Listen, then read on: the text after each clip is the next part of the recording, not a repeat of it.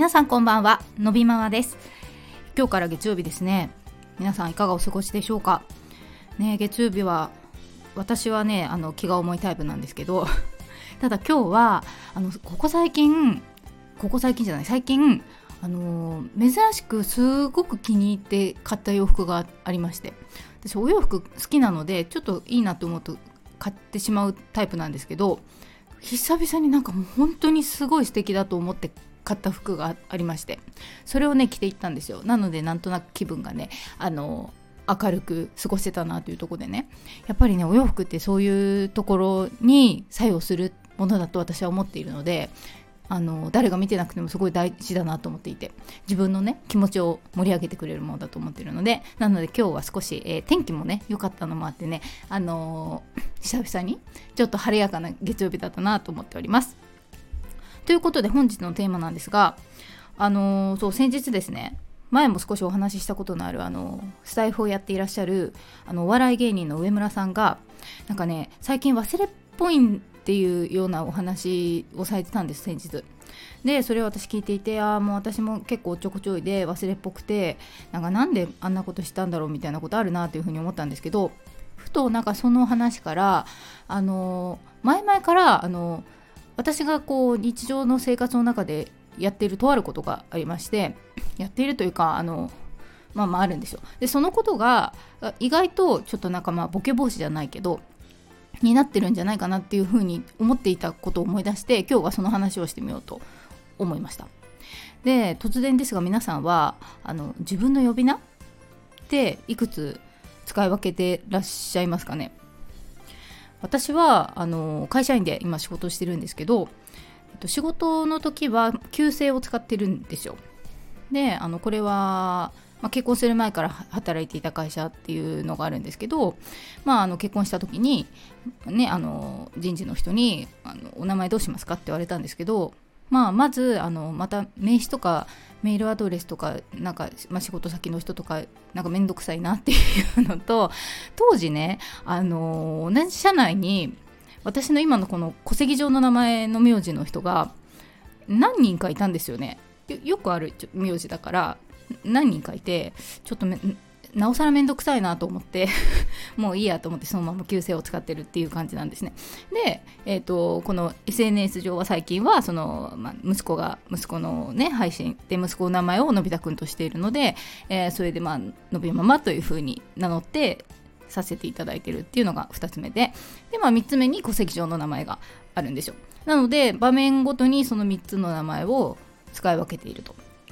であとのび太くんも当然あのこれは戸籍上の名前は ではないので別に本名というかね戸籍上の名前はあってなんか戸籍上の名前ってなんかあれですね。それであのー、あるんですよ。そうそう。でそうのび太くんのその名前に関してもあの、そうですよ。のび太くんのこの配信配信というか、えーと、インスタグラムで発信をするようになったのはあとね1年前ぐらいなんですよね。でその時にいろいろ回って配信をすることになったんですけど当然ね顔をどうするかとかねあのいろいろ夫と話してどうしようみたいになったであのまあいろいろね子供の顔を載せる載せないとかってやっぱいろんな議論があってあのどちらのいい分あのなていうのかな載せることの危険性とかも当然重々承知なんですけどただそのなぜ配信をしていくこうと思ったのかという目的としてそのまあダウン症のある、えー、子供が、えー、どういうふうに育って育っていくのかっていうことを、えー、同じダウン症のある、えー、今まさに生まれた小さい子さんであるとかとあとはまあ全く関係のない方にもこう見ていただく知っていただくっていう機会というふうになってくると顔とか声とか表情とかがあるかないかで伝わり方が変わってくるなというふうに思ったのであのじゃあもう顔は載せようということになったんだけれどただそこにさらに名前もとかってなっていくと本当に個人情報になっちゃうのであの顔を載せる以上は他のところはクローズにしなきゃなっていうふうに思ったのでなんかいい名前ないかなっていうふうに考えたところでえっ、ー、とのんびりのび太くんでのび太くんにしたんですよ。っていうような経緯があってなのでまあとにかくこうやって話をする時とかは絶対にのび太くんって言うようにしててで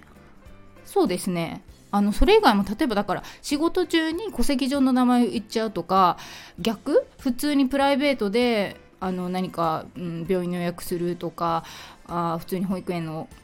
方とお話しするとかいう時に逆に旧姓を言っちゃうとか間違えたことって記憶の限りないんですよ。でこれってだから自分の中で意識してすごく意識しているわけじゃないけれど切り替えが多分できてるんだって思っていてでやっぱりその一番ちょっと心配したのは、えーと、育休を取って育休明けて出社し始めた時にあのー、ねまあ仕事も久々だからっていうところもありましたけどやっぱり名前？もうそれまでずっと育休3年間取ったのでその間戸籍上の名前をずっとずっとどこに行っても言っていた。ところからだから3年間ほぼ使っていなかった私の旧姓を、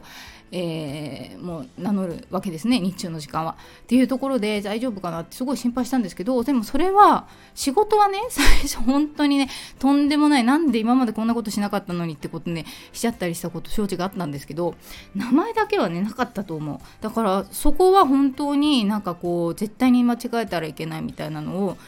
どこかで思っているみたいでちゃんと自分の中で切り替えができているんだって思うんですよ。なのでこれは、えーと、結構頭を使っていると思うのであのいい脳トレなんじゃないかなってふと思うんですよ。でねまあそれをしていても結構ボケてるから してなかったらどうなっちゃうんだって感じですけどなのでなんかあのこれはなかなか一ついいんじゃないかなと思っていてねであのー、そうそうなんかこうやろうと思ってやってるんじゃなくてまあなんか先ほど話したような経緯があって全部そういう風になっているので、まあ、使い分けざるを得ないみたいなところでねやってるんですけどこれ意外とね良かったなと思ってるんですよ。